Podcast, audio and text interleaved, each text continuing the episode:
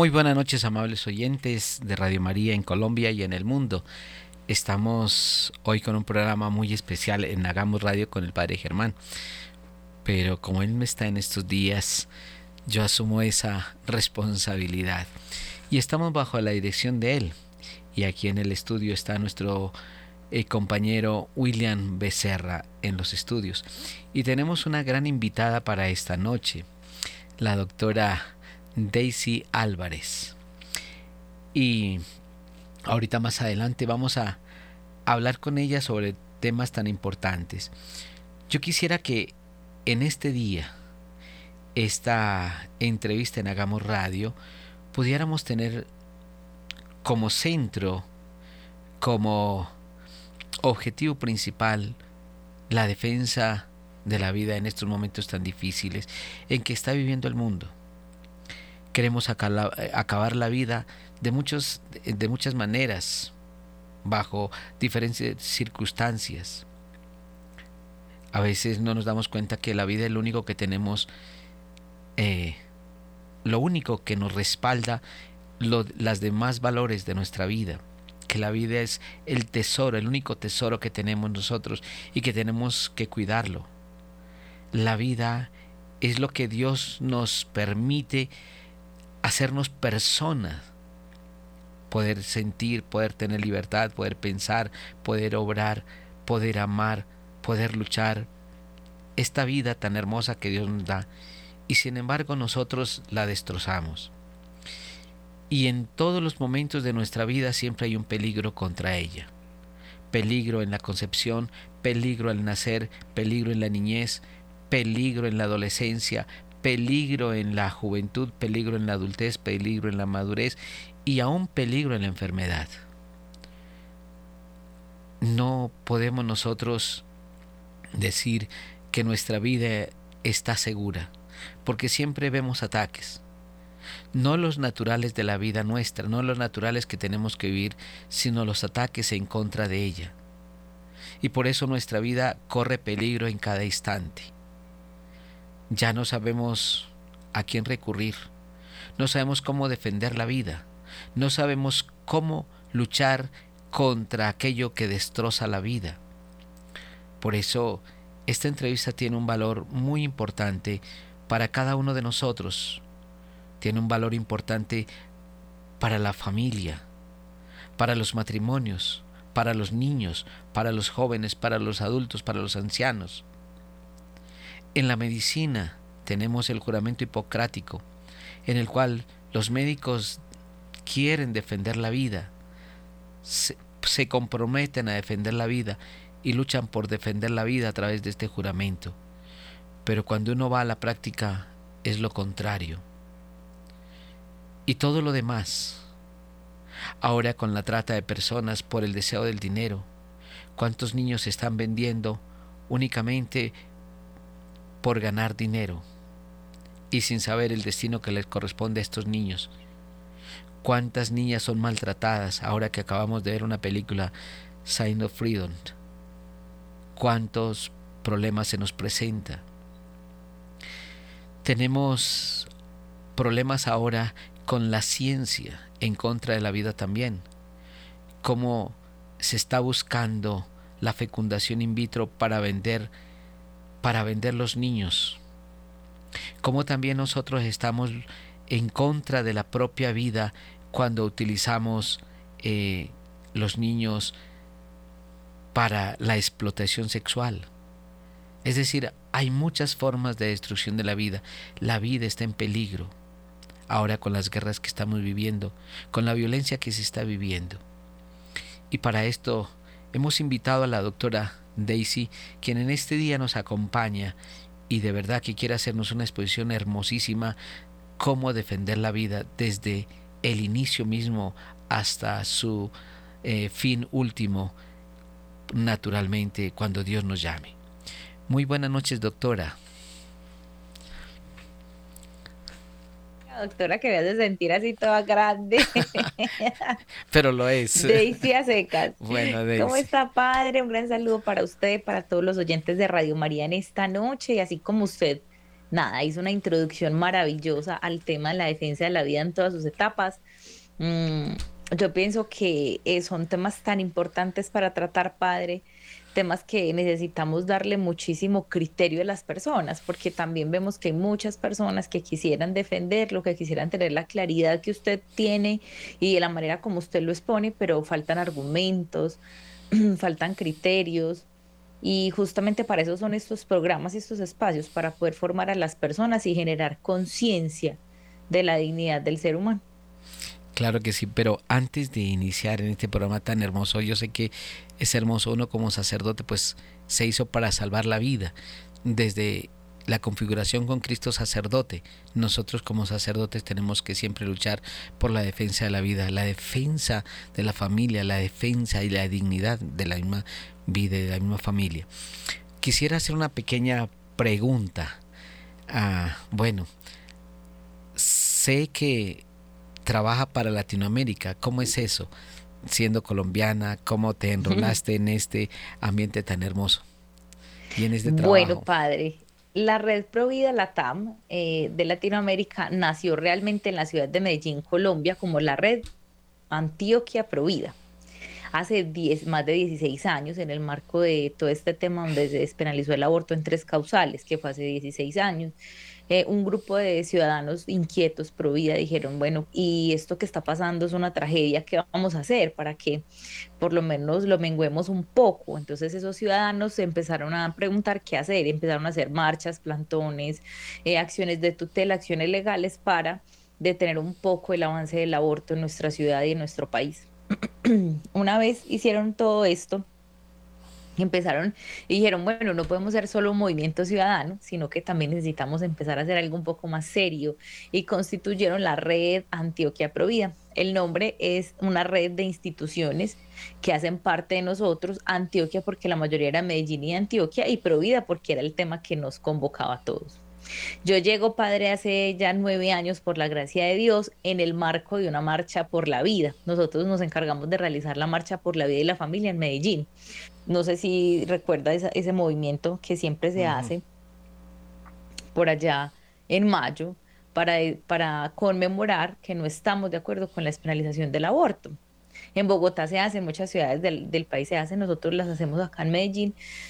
Y yo llegué en el marco de eso, como una voluntaria más, hace 10 años. Llegué como una voluntaria más a trabajar y el que ahora es mi esposo, en esa época éramos novios, me dijo, vamos, qué rico, vamos a esta marcha por la vida, yo soy voluntaria hace mucho tiempo y así empezamos. Y en una evaluación de una marcha, eh, bueno, voy a hacer un paréntesis, yo soy profesional en planeación y desarrollo social entonces, un poco direccionada mi formación a liderar instituciones sociales, estaba recién graduada, entonces ellos estaban buscando realizar el perfil de una persona para pagarle a una persona a tiempo completo, padre, porque estas misiones son muy bonitas, pero si no tienen una cabeza a tiempo completo, tienden a morir.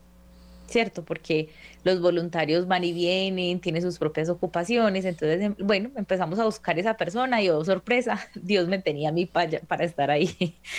En esa época yo tenía dos trabajos, me iba a casar, o sea, yo decía, no, o sea, no, no puedo un tercer trabajo, me reviento. Y me dijeron, deja esos dos trabajos y te vienes para acá. Y bueno, así el Señor hizo las cosas perfectas. Mm, resulta, padre, que cuando entramos, yendo pues ya a su pregunta puntual, que por qué somos la TAM, cuando entró la pandemia, teníamos muchísimo miedo porque pues éramos muy activos, muy de vernos con las personas, como muchas instituciones. Y dijimos, ahora sí, si vivíamos de donaciones, esto, mejor dicho, se va a acabar porque pues ¿quién nos va a donar si todo el mundo está quebrado, sin plata en la casa, sin poder trabajar, ¿cierto? y para la gloria de Dios, en vez de menguar, crecimos, crecimos como institución, nos potencializamos, empezamos a usar las redes sociales y la virtualidad como usted y como yo la sabemos usar. Y nos, dimos cuenta que somos un referente no solo en Antioquia ni en Colombia, sino en Latinoamérica. Nos empezaron a seguir en nuestras redes sociales, lives, eh, cafecitos pro vida, muchas actividades que hacíamos virtuales, gente de México, Argentina, Ecuador, y yo decía, wow, o sea, esto amerita que ampliemos nuestro rango de acción y que no solo seamos Colombia, sino la TAM. Entonces empezamos a hacer todo el proceso de planeación estratégica y ver que realmente éramos la red provida la TAM. Y en pandemia nos potencializamos, nos expandimos y por eso ya nos llamamos así, Red Provida Latam. Por eso ya ahora tenemos injerencia en muchas partes de Latinoamérica. Hacemos, por ejemplo, apoyos, trabajo interinstitucional, ayudamos a las mujeres de otros países que nos contactan a nosotros. Increíblemente en Argentina nos contactan a nosotros más fácil, como que en otros países de Latinoamérica no es tan fácil como encontrar instituciones organizadas, formalizadas eh, o tan visibles, ¿sí me entiende? Por ejemplo, nada más ahorita antes de, del programa estaba hablando con un chico de México y decía, si vieras lo difícil que es encontrar una institución provida aquí, o sea, llegué más fácil yo a ustedes en Colombia que eh, conocer una aquí en en mi país, en México. Entonces, creo que Dios ha hecho muy bien el trabajo con esta institución y ha permitido que se visibilice su labor para la gloria de Él.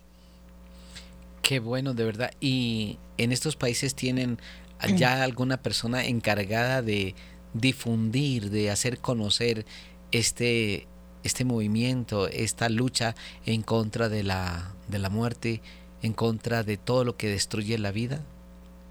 sí, entonces lo que hacemos, padre, es hacer alianzas con otras instituciones que allí, es decir, nosotros no tenemos una sede en cada país de Latinoamérica, ojalá, que más quisiéramos, padre, nuestra casa madre está acá en Medellín, tenemos una sede en Bogotá, pero eh, no tenemos como tal sedes que una en Argentina, que otra en Ecuador, pero sí tenemos las alianzas con esas instituciones para que si llega una mamá que quiere abortar por medio de nuestros diferentes canales de difusión, la mandamos allá. O si llega una persona y dice, yo quiero ser activista en, México, ¿qué hago? Para allá, un donante, ¿cierto? Se remite a las otras instituciones de allá.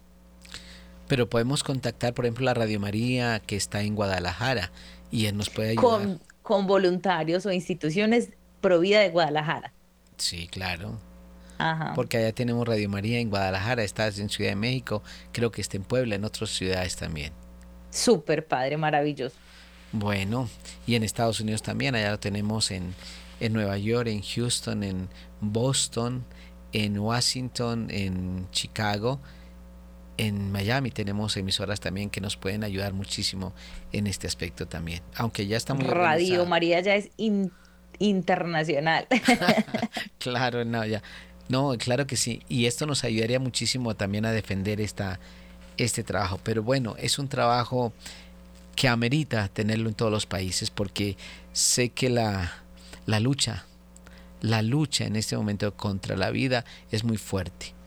Estas guerras, por ejemplo, estas guerras desaniman a cualquier persona. Uno, uno llora de ver las, las masacres que se está viendo, de cientos de niños eh, maltratados, heridos, violados en estas guerras, eh, otros niños decapitados, etcétera, etcétera. Pero uno, si uno se da cuenta de todo el horror que se presenta también desde la infancia, desde la concepción de los niños, cómo los maltratan, desde el aborto en adelante, crea que, que uno le, le duele el corazón ver estas situaciones. Sí, padre, totalmente de acuerdo. Además, una vez estaba en un debate en Teleantioquia, que es un, un, canal de una noticia muy importante aquí regional, y la persona abortista decía, pero qué necesidad hay de que muestren eh, el amarillismo, de cómo es el aborto, no hay necesidad de meter miedo, de infundir miedo. Entonces nosotros decíamos, eh, por la falta de información, por la falta de mostrar la realidad como es, es que tenemos hoy conciencias amañadas diciendo que el aborto es el derecho de la mujer y que no, no pasa nada, que ni siquiera hay un ser humano que ahí hay un cúmulo de, células. Entonces, es importante que el mundo sepa qué es un aborto, cuál es el resultado de un aborto, cuál es la verdadera cara de un aborto.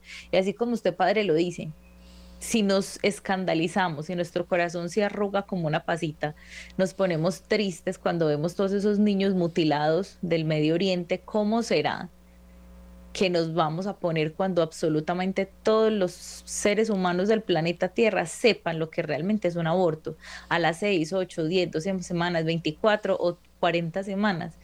Sigue siendo algo atroz. O sea, es desmembrar un ser humano, es matarlo vivo, es, es lo mismo que estamos viendo en las noticias hoy, en los videos, con lo que está pasando en la guerra, es lo mismo, absolutamente lo mismo, solo que aún peor, con un ser humano totalmente indefenso y a manos de su propia madre.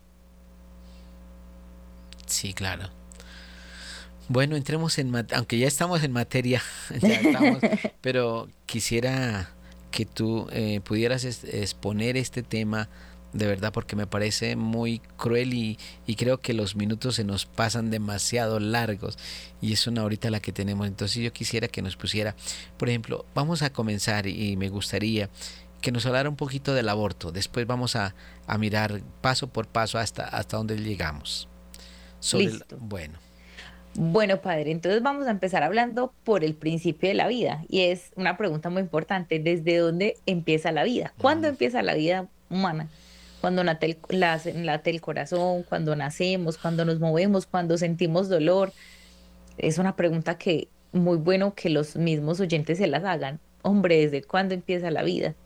Y es muy importante que tengan este primer criterio claro. La vida del ser humano nace desde el momento de la concepción. Desde el momento en que el óvulo y el espermatozoide se unen, hay vida. Teniendo esto claro, es importante saber, por ejemplo, cosas como ¿Por qué está mal la planificación artificial, por ejemplo? ¿Por qué la planificación artificial va en contra de la vida? Porque efectivamente no es que eviten la concepción. Muchas veces se da la concepción y no hay, no hay los elementos naturales adecuados para que ese bebé se siga desarrollando y se produce un aborto espontáneo, entre comillas, padre. Pero se produce un aborto. Entonces es importante que sepamos que hay vida desde el momento de la concepción. ¿Qué iba a decir, padre?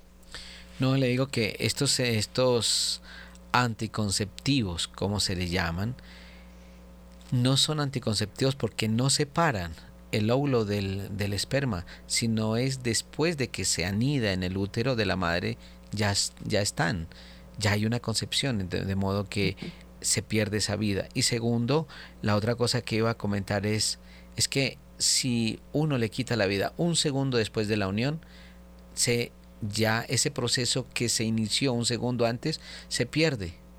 Ya se perdió ese no, y no se puede volver a retomar, padre. Y desde el nivel espiritual lo peor es esa alma se pierde. Sí, claro. Ya hay alma, o sea, el alma en nosotros se nos imprime cuando ocurre esa chispita de vida cuando se une el óvulo, el espermatozoide. Entonces imagínense, esa alma, esa historia, ese recorrido, ese ser humano, lo que iba a hacer, ya murió no hay nada más que hacer. Ahí hay otro, otro, criterio importante que tengamos padres, reconociendo que hay vidas de la concepción porque los pro no estamos de acuerdo con la inseminación in vitro. Por lo mismo, porque sacan un óvulo y un espermatozoide, sea de su pareja, o sea alquilado, o sea como sea, lo fecundan en in vitro, es decir, en un laboratorio y lo empiezan a hacer una selección del mejor embrión. Es decir, sacan, no sé, pongamos cinco embriones, los fertilizan y empiezan a sacar el mejor, el más viable, y los implantan. Y de esos que implantan, los que no fueron viables los desechan. Es decir, estamos votando por el inodoro o por un desagüe seres humanos. Claro Daisy, hombre, pero qué exageración, o sea, eso es una celulita pues ahí que ni pies ni manos tiene pero hay vida desde la concepción y estamos diciendo que estamos pues jugando a Dios. A mí el tema de la inseminación in vitro me parece jugar a ser Dios, a yo elegir quién sí, quién no, en qué momento sí, en qué momento no. Hemos llegado a tal punto, padre, que hoy, por ejemplo, en países como Estados Unidos, Canadá, se puede hacer inseminación in vitro a carta, a la carta. Quiero un niño mono, una niña zarca, que mida tanto, que pues o sea, es una cosa impresionante, como si estuviéramos comprando ropa por catálogo. Estamos definiendo así nuestros hijos. No nos vayamos muy lejos, eso nos lleva también, por ejemplo, al tema de la inteligencia artificial, de los robots que quieren parecer seres humanos, o sea, mil cosas que está deshumanizando al ser humano y que le está quitando su dignidad.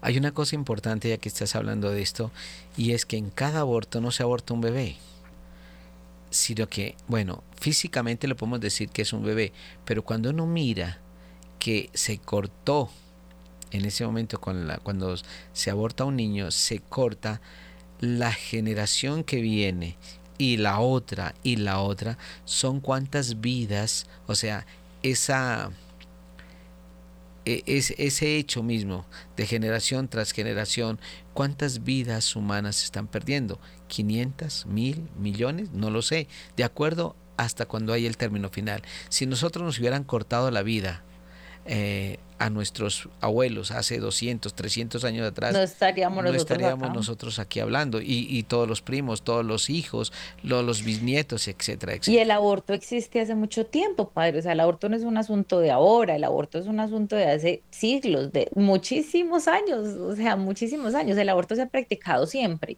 Sí, Antes se practicaba eh, con ramas y con cosas raras y en fin, bueno, todavía se hace padre, ese tipo de abortos todavía debo decirlo, lo hacen, pero el aborto no es algo nuevo, entonces de verdad que hay que generar conciencia de si yo corto esa vida, corto toda una historia generacional. Y, en esa historia generacional pueden haber papas, curas, sacerdotes, monjas, presidentes, la cura del cáncer, del VIH, yo qué sé. O sea, muchísimas personas con muchísimas cosas positivas que vienen para este mundo. Por eso hablándolo desde el tema espiritual, el demonio le encanta tanto el aborto, porque es, el demonio con el aborto logra truncar el propósito de Dios con la humanidad. Y no de cualquier manera, no tirando una bomba atómica y matando, no sé, pueblos, ciudades, no, a manos de la propia mamá. Ese es un, o sea, es un caso muy delicado y esto, de verdad, esto que tú dices me parece que es tan importante que nosotros tengamos cuenta, porque las personas, la mayoría de las madres piensan que es un solo, un solo bebé, pero toda la generación que se va perdiendo de ahí en adelante, ahí se cortó la generación, ya no hay más. Por eso las mujeres que abortan y los hombres que han practicado aborto se dedican tanto a reparar. Cuando son conscientes, tienen un camino de encuentro con el Señor, se dedican casi todo el resto de su vida a sanar y reparar esa herida, porque de verdad es un daño bien catastrófico para la humanidad. Bueno, otro elemento importante dentro de la fecundación que vale la pena mirar en este momento, que yo lo llamo también eh, signo de muerte, es todo lo de la clonación.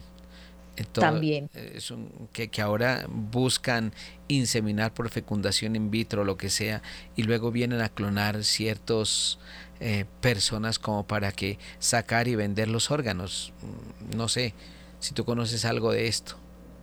Sí, padre, también es algo que va en contra natura porque el Señor nos hizo únicos e irrepetibles en el mundo. De hecho, por eso tenemos algo que se llama la huella dactilar.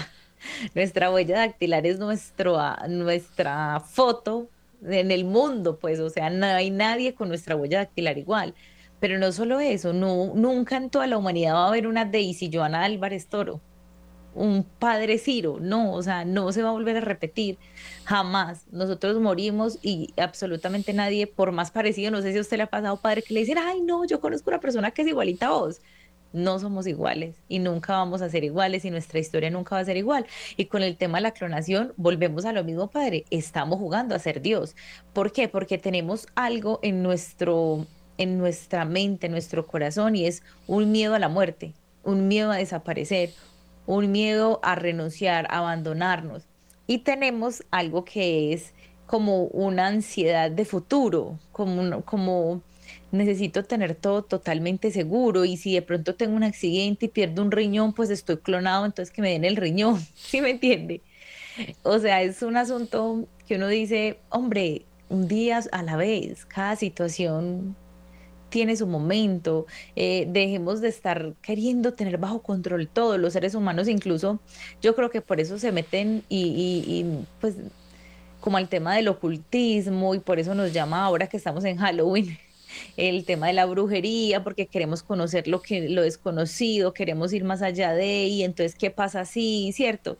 Y ojo que el que mucho se le da, mucho se le pide. Entonces, eh, pienso que también va muy de la mano con eso, padre. O sea, es como el anhelo de querer controlar absolutamente todo y todo, nada se puede controlar, padre. O sea, usted y yo estamos aquí hoy sentados y a mí me puede dar un infarto ya. Y yo tenía mil planes para mañana, para dentro de un año, para dentro de dos años y no se cumplieron.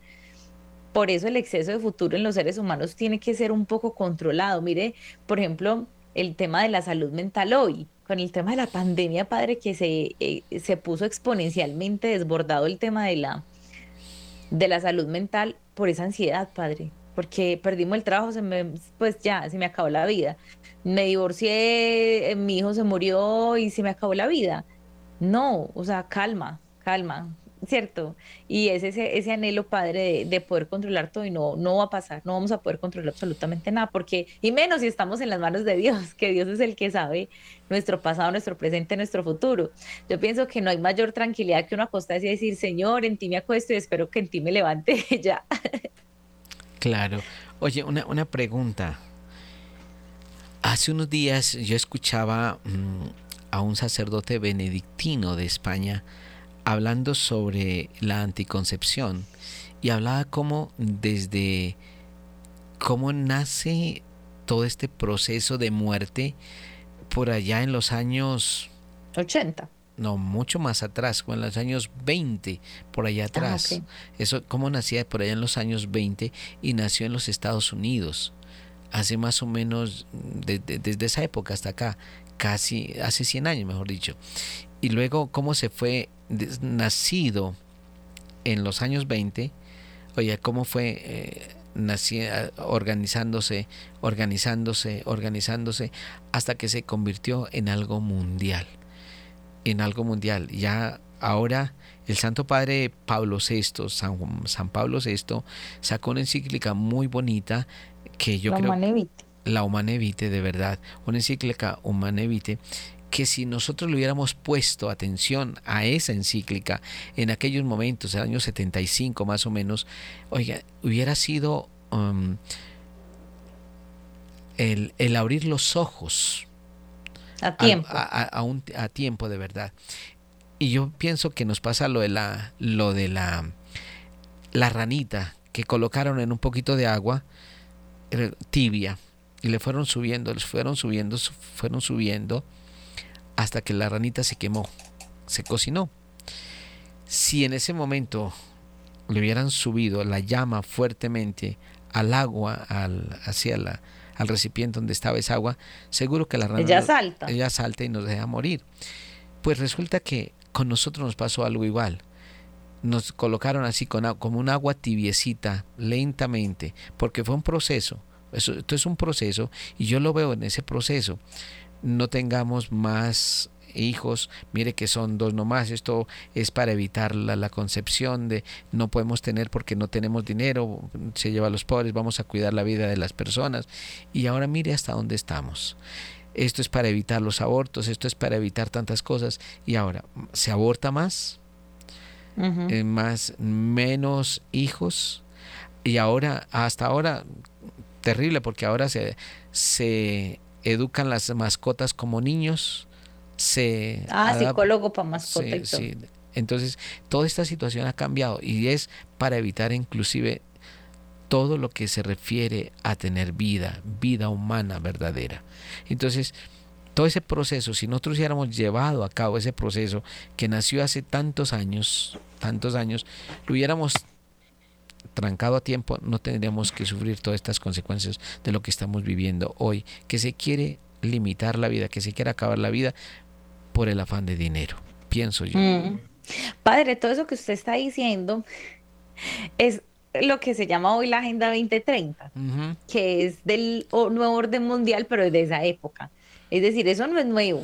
Lo que está pasando no es ahora, eso es como la ranita. Nos fueron de a poquito subiendo eh, el calorcito de, de, la agüita y nadie se dio cuenta. ¿Qué pasó? Eso hace parte de algo que se llama el nuevo orden mundial y el tema del control poblacional. Eso surge de estrategias políticas de países desarrollados como Estados Unidos a países subdesarrollados como Colombia.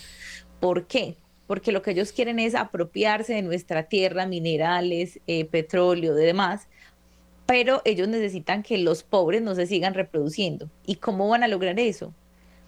De una manera muy estratégica y muy específica, que son, sacan, primero metiendo la anticoncepción en la mitad de los hogares. Ah, padre, hace 100 años, hace 50 años, ¿cuántos hijos se tenían? 10, 15, 20, 19 hijos. O sea, eran familias numerosas porque labraban el campo y necesitaban mano de obra eran muchos hijos, pero entonces ellos que decían, no podemos permitir que los pobres se sigan reproduciendo. Entonces, ¿qué hacían? Metieron primero la anticoncepción, el televisor y todo el, todo el desarrollo tecnológico desde esa época, pues digámoslo. El tema de que la mujer saliera del hogar, el empoderamiento femenino. Entonces, ven, o sea, es que tú no fuiste hecha para estar cocinando en una casa solamente, o sea, estás frustrada, te tienes que desarrollar, tienes que salir. Entonces, sacaron a la mujer del hogar y al sacar la mujer del hogar y al hombre del hogar para trabajar como máquinas y tener cosas y cosas y cosas, pues los hijos se fueron quedando solos y ahí tuvieron otro gol, porque al no estar papá y mamá presentes, pues entra el señor Estado a educar que es lo que tenemos hoy, la ideología de género totalmente metida desde el Estado. El Estado quiere adoctrinar nuestros hijos con antivalores. Entonces, mire, padre, que todo esto ha sido un plan lento, poco a poco, pero cuando menos piensa, se va acelerando, se va acelerando al punto que estamos hoy. Entonces, por ejemplo, hoy una mujer decir que es profesional y que se va a casar, a tener hijos y se va a ir a creer a sus hijos que es su mayor proyecto, es una fracasada. O sea, perdiste el tiempo eres una tonta, tener hijos hoy no es importante. ¿Por qué, por ejemplo, las nuevas generaciones hoy se esterilizan a los 15 años? Padre, el, regalo de 15 en mi época, que yo tengo 32 años, era las, las, operaciones estéticas, que ya en esa época pues también estaba mal eso, ¿cierto? Pero hoy el regalo de 15 es la esterilización. Una niña de 15 años pidiendo el regalo de 15 la esterilización, por Dios, o sea, yo a mis 15 años no tenía claro ni siquiera que me iba a casar pero hoy cada vez más la anticoncepción, la esterilización para no tener hijos es más alta. ¿Por qué? Mire todo eso que se nos ha metido en la cabeza y se nos mete como algo positivo, como algo de cultura de la vida, como cultura de la prosperidad, yo no sé. Es un pero derecho. es todo lo contrario. Es un derecho hacer todo eso. Es todo lo contrario. O sea, en vez de llevar a una sociedad a avanzar, a evolucionar, estamos involucionando totalmente, porque no hemos quedado en cuenta que eh, por ejemplo, en el tema de los matrimonios, mal llamados matrimonios igualitarios, las parejas, el apoyo a la comunidad LGBTI con más 300 mil, no sé cuántos adjetivos tengan, estamos acabando las familias, hombre, mujer e hijos, ¿cierto?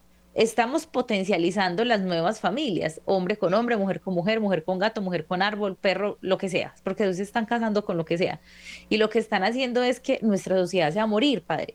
Porque hoy, por ejemplo, en Colombia, la tasa de reemplazo generacional de, los, de una mujer es de 2.5 hijos por habitante. Y hoy ni siquiera llegamos a eso, ya estamos en un déficit de la tasa de reemplazo generacional. ¿Eso qué significa? Que hoy estamos en 1.7 hijos por mujer. O sea, vamos en picada, ya no vamos a... ¿Quién va a sostener los adultos mayores? ¿Quién va a poder sostener la mano obra del país si no estamos teniendo hijos? Se va a envejecer. ¿Qué pasa con Canadá? Nos pagan a nosotros, los latinos, para ir a tener hijos a Canadá porque ya no tienen, pues se se mueren los viejitos. En Canadá los viejitos se mueren solos en las casas y van a recogerlos por el olor a podrido. Porque nunca tuvieron hijos. Entonces, mire, padre, que es una bola de nieve, un montón de cosas que uno no se alcanza a imaginar. Qué situación tan delicada. Bueno, esto es para que nosotros, todos los que estamos escuchando en este momento este programa, tengamos, eh, tengamos nosotros conciencia y defendamos la vida. Podamos la defender desde nuestra casa, desde nuestra familia, desde nuestro hogar. Yo les digo, no, no tenemos que llegar a, a obedecer leyes que van en contra de la vida, que vayan en contra de Dios mismo. Esto es algo natural, es divino, es una ley divina de todo eh, la defensa de la vida y el querer y amar la vida. Bueno, yo quiero preguntar una cosa importante eh, en, este, en este aspecto. Ahora, para rematar, pudiéramos decir así, se mata el bebé y ahora para rematar de lo que estamos viviendo, con el aborto se, llega a la trata de personas. ¿Tú qué conoces sobre esto? Cuando qué día yo hice un programa también de radio aquí en la trata de personas que arranca desde Argentina, oye, ve donde llevan a las personas para prostituirlas. una, ese es un trabajo, pero no solamente para prostituirlas, sino para venderlas para sacar órganos. Es decir, oiga, es, es, es demasiado la atrocidad que se, ya se ve con el ser humano. Sí. Bueno, le voy a contar, sobre este tema investigamos un poquito y de hecho yo creo que la película Sonidos de Libertad, Sound of Freedom, que usted ahorita mencionaba, fue algo que Dios nos mandó a la humanidad para que despertáramos y abriéramos los ojos a otra tragedia diferente, porque pues digamos que ese tema sí se conocía, sí se sabía, pero nadie hablaba de él, Padre hasta que Sonidos de Libertad dijo, venga, abran los ojos que miren lo que está pasando. O sea, son muchísimos niños los que están en medio de la trata de, de personas, trata de blancas, o sea, tráfico de órganos. Y empezamos a investigar un poco, padre, y nos impactó demasiado todo lo que pasa, por ejemplo, en Colombia. Resulta que Cartagena es uno de los centros turísticos más grandes de nuestro país, pero mm, ahí es uno de los centros también más grandes de trata de niños. ¿Por qué? Porque al ser tan turístico, todos los lugares que son turísticos implica que hay drogas, alcohol y sexo.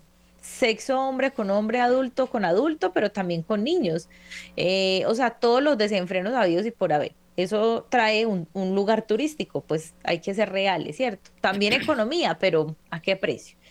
Entonces, nos hemos dado cuenta que el tema de la trata de personas o de niños es algo impresionantemente complejo. O sea, yo puedo ir por, mi por la calle con mis dos niñas, yo tengo tres niñas, una de cinco años, una de dos años y una de cuatro meses, que si quiere que le sea sincera, me da pánico salir con ellas, pero pánico, padre, porque he visto videos donde literalmente le roban de las manos a sus hijos, a los padres, o sea, están en un parque con sus hijos y se los roban un carro, dos motos, los intersectan y chao, se les llevan sus hijos. O sea, yo creo que uno se enloquece, se enloquece.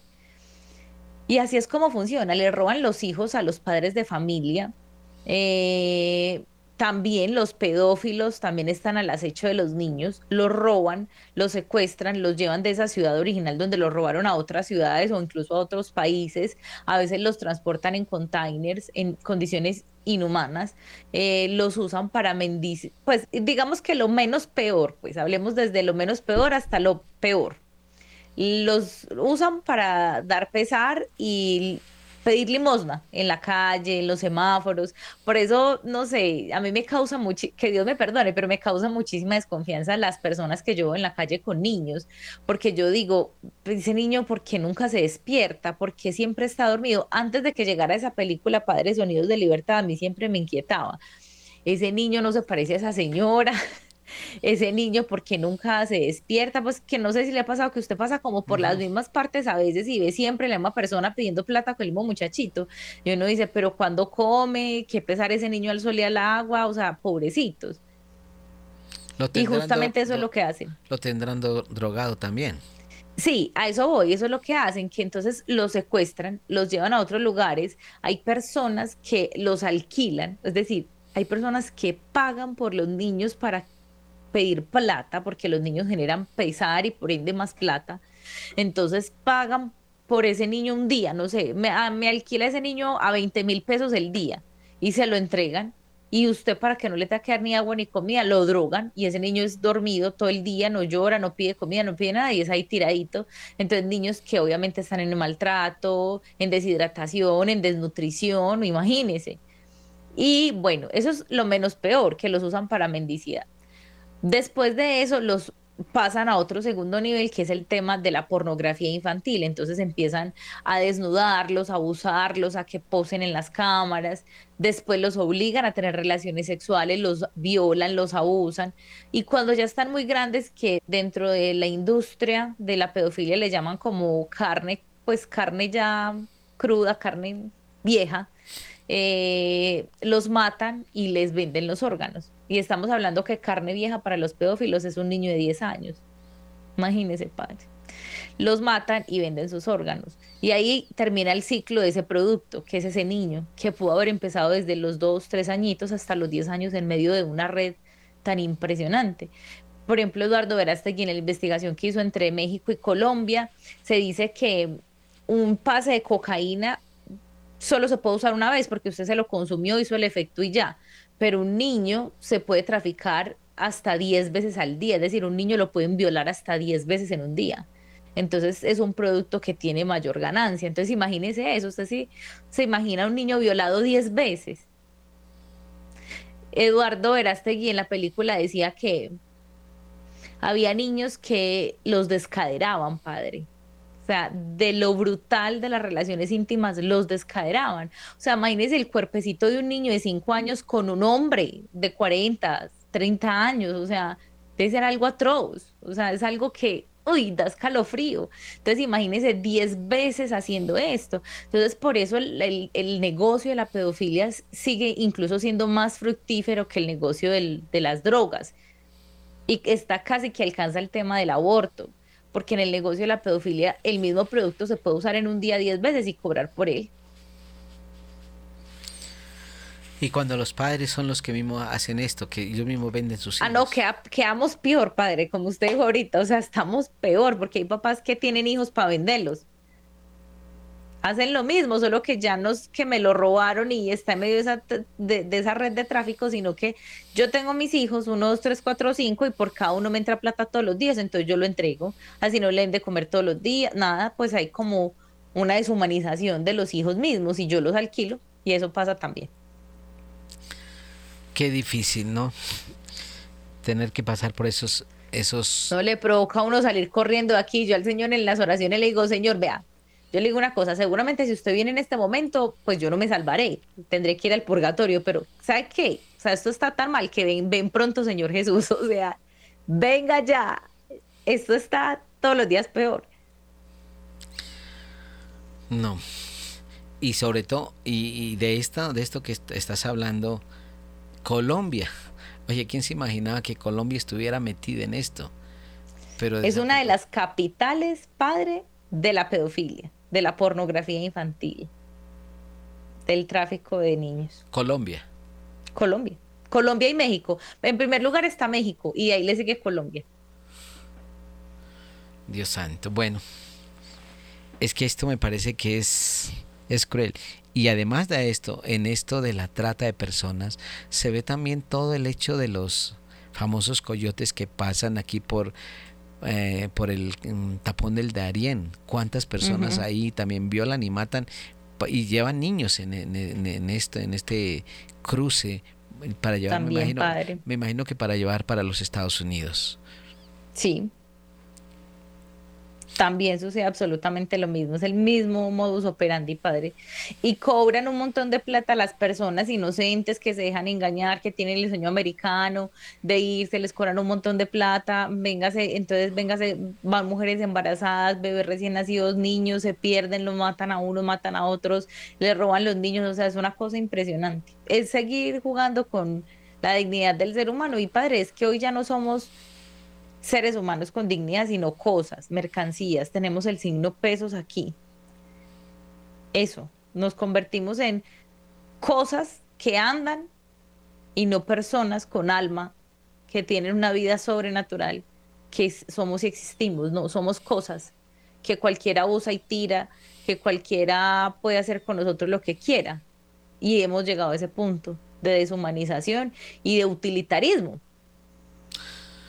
Oye, queridos oyentes, yo creo que esto nos tiene que a nosotros doler el alma. Lo digo así, doler el alma, no solamente el cuerpo, sino el alma, viendo todo esto que estamos mm, de verdad conociendo en la época actual los abortos. Y eso que no hemos llegado a la eutanasia, padre. No, hemos llegado, pero ni, al suicidio, ni al por qué no quieren tener hijos hoy los jóvenes, no, Dios mío, este tema es amplio. Eh, este, este, tema es muy amplio y nos va a tocar seguir la semana entrante, pero verdad, eh, es, es que es tan interesante de verdad esto y yo pienso que que nos debe doler, como les decía antes, el alma y darnos cuenta que tenemos que poner un freno a todo, educar, volver nuestros ojos a Dios para que sea Dios el que eh, de verdad nos oriente a partir de su, iglesia, a partir de las personas buenas, a partir de, mm, de, de las personas que están más cerca de Él para poderle decir a Dios, estoy contigo Señor, quiero hacer tu voluntad a partir de la oración y fundamentada en la Sagrada Escritura y fundamentada, ¿verdad?, en la ley divina. Esto es algo muy, de verdad, muy doloroso para el ser humano porque no queremos saber de Dios para nada. Bueno, pero viene otro tema que me parece importantísimo en esto, que es lo de las drogas también, cómo a partir de la droga, eh, dentro de este tema, y que llevan desde los colegios, desde la niñez, tú lo decías hace un momentico, eh, y, lo decía, pueden drogar a los niños para para poder eh, poner en los semáforos para, para que les den dinero. Pero es que las drogas en este momento está, está cruel esta situación. Conozco, eh, sí, como en Filadelfia, Estados Unidos, ya llaman a un barrio que llaman el barrio zombie por la cantidad, por la cantidad de personas que ya no, como que no respiran, van caminando y se paran un momento, parecen de verdad máquinas vivientes que paran de acuerdo. Es por la droga que hay de moda en este momento que se le llama la droga zombie. Y es literal ver zombies caminando, solo que no están sin piel, pues, pero sí, son zombies, o sea, parecen zombies, personas muertos vivientes eh, eh, por esa droga, por ese efecto. Y esta droga, para los que no saben, es, es una droga muy delicada que es el fentanilo. Eh, de verdad que la están utilizando y yo pienso, y que día hablaba con un señor, un médico, que esta droga tiene una duración más o menos de vida, la persona que la consume, un año de vida. O sea, imagínense. ¿Cómo será de fuerte? Cómo es de fuerte, cómo destroza la vida. Y yo Padre, aquí en Colombia ya entró, ya está. Sí, está en Medellín, creo, y está en la costa, no sé en, qué Bogotá. lugar. En Bogotá. Oye, qué terrible, de verdad, pero está destrozando y eso acaba muchísimo. Yo pienso que todo ese, ese sistema, eh, sistema... Mm, diga, de avaricia que hay en el mundo por tener y tener y tener dinero, que van creando como una red el aborto, la trata de personas, el sexo, eh, aquí el abuso de los niños a través del sexo, eh, bueno, ahora con las drogas, o sea, es algo muy delicado. ¿Y quién cae en esa red, padre? Los, los más indefensos, que han quedado indefensos, porque la familia se ha fracturado volvemos a lo mismo, la familia es el núcleo fundamental de la, ¿qué es el núcleo? En la ciencia, cuando veíamos ciencias naturales, el núcleo era la parte más fuerte de la célula, la parte céntrica de una célula. La familia es el núcleo fundamental de la, de la, de la sociedad. Imagínese usted, al usted fracturar esa familia, al usted tener un papá y una mamá por un lado, con novios, con novias que entran y salen, que tienen una vida desordenada, lo que está cubriendo el núcleo, que son los hijos, quedan totalmente desprotegidos. Entonces ya no hay absolutamente nadie que me proteja, a quien le importa. Entonces ahí entran los pelados en las drogas, en el alcohol, en quiero ser modelo webcam, en que me estoy cortando, en que me quiero suicidar, en que nadie me quiere. O sea, un montón de cosas un montón de cosas que empiezan a suceder dentro del ser humano que lo fracturan y a eso vamos. Entonces, esa red de personas que avaricia, dinero, no le importa nadie. Por ejemplo, a mí me da risa cuando las feministas dicen, es que las instituciones pro vida no trabajan por la mujer, lo único que les importa es el bebé. Y yo, y ustedes tampoco, pues por decir de alguna manera, a ustedes tampoco les importa la mujer, ustedes lo que quieren es que, eh, incluso me da risa, porque las feministas trabajan para hombres, entonces ellas hablan del machismo, que, que, que el patriarcado, y yo, estas son bobas, porque lo que están haciendo es que están trabajando para esos hombres que han creado todo el orden mundial, que son los dueños del mundo y están manejándolas a ustedes como títeres. Nosotros sí trabajamos realmente, loablemente por las mujeres, porque ellas se sane, se potencialice y salga adelante, pero ellas lo que hacen es que las manipulan con el dolor. Entonces uno ve una feminista empoderada y son mujeres totalmente dolidas y fracturadas y las manipulan con ese dolor y las potencializan para cosas negativas, para acabar a otras mujeres. No, terrible. Oye, y bueno, ya nos quedan unos minutos, ya se nos acabó el tiempo ahí, cómo pasó el tiempo de rápido. Yo quiero una pregunta y dos preguntas en una, a ver. Es esto, ¿cómo a partir de todo este proceso de destrucción de la vida se llega a los matrimonios igualitarios? ¿Con qué fin también? Con el fin de no tener hijos, de no tener vida. Y esto me parece cruel también. Es que todo está encaminado hacia, hacia destruir la vida, hacia destruir la vida, a no tener hijos. Dos mujeres no pueden tener hijos, dos hombres no pueden tener hijos. Pero mire, y aquellas que deciden de pronto, aquellas personas que deciden de pronto adoptar un bebé, ¿a quién se le va a decir papá? ¿A quién se le va a decir mamá? Eh, yo no, lo entiendo. Y, y aún aquellas que se hacen inseminar también. Oye, qué difícil es poder defender la vida en estos aspectos. es una tarea titánica, padre. Pero bueno, por ahí hay un dicho muy popular que entre más bravo el toro, mejor la corrida. Así estamos. Vamos a ser santos o moriremos en el intento, alguna cosa haremos, pero aquí estamos dando la batalla, padre, porque como usted lo dice, mire, tocamos un ápice de cada uno de los temas que conforman la cultura de la muerte y cómo nosotros debemos dar respuesta a, a esa cultura de la muerte, sembrando cultura de la vida. Un poquitico, y mire, se nos fue ya casi una hora. Pero nada, aquí estamos, está la red Provida, la TAM, atacando cada uno de esos frentes. Por ejemplo, me gustaría dar también, cerrar el, el programa con un poco de esperanza, y es hay instituciones como nosotros que nos dedicamos a trabajar por la difusión de la cultura de la vida. Quiero contarle a los oyentes y a usted, padre, un poquito de lo que hacemos rápidamente. Nosotros hace 16 años tenemos un objetivo institucional muy claro, que es difundir la cultura de la vida. Y estamos tratando de llevar esa tarea cada vez más adelante. Y tenemos tres líneas estratégicas puntuales que nos hemos planteado, porque pensamos en qué hacer antes, qué hacer durante y qué hacer después. Entonces, ¿qué hacer antes? ¿Cómo llegar antes de formando a las personas? Haga de cuenta como un proceso integral de lo que hoy le acabamos de hablar de aquí. ¿Cierto? En este programa. Entonces lo que hacemos es formar a los padres de familia, ir a formar a colegios, parroquias, movimientos, universidades, para que la dignidad del ser humano se vuelva a rescatar, para que esos principios no negociables vuelvan a estar en las familias, para generar conciencia. Esos procesos de formación los hacemos. Para que incluso una mujer, una jovencita no llegue a tener relaciones sexuales prematuras y por ende quiera abortar y que ni siquiera el aborto sea una opción. Trabajamos durante, hacemos atención a madres con embarazos en crisis, es decir, ayudamos a mujeres que quieren abortar sus hijos para que ellas no lo hagan y que sepan que hay otras opciones que pueden salir adelante. Las ayudamos con estudio, vivienda, educación, apoyo psicológico, médico, espiritual, material, todo lo que esa mujer necesite para salir adelante, padre. En ese acompañamiento que dura dos años con estas mujeres, digamos que tenemos dos objetivos principales y es el primero es que ella sea autosostenible económicamente porque es una de las causas principales de aborto, eh, la situación económica. Y el segundo es que se, realice un vínculo con ese bebé padre porque son bebés que son rechazados desde el vientre. Y como usted y yo lo conocemos, las heridas de los seres humanos más fuertes, más profundas, se dan desde la concepción y hasta los cinco años.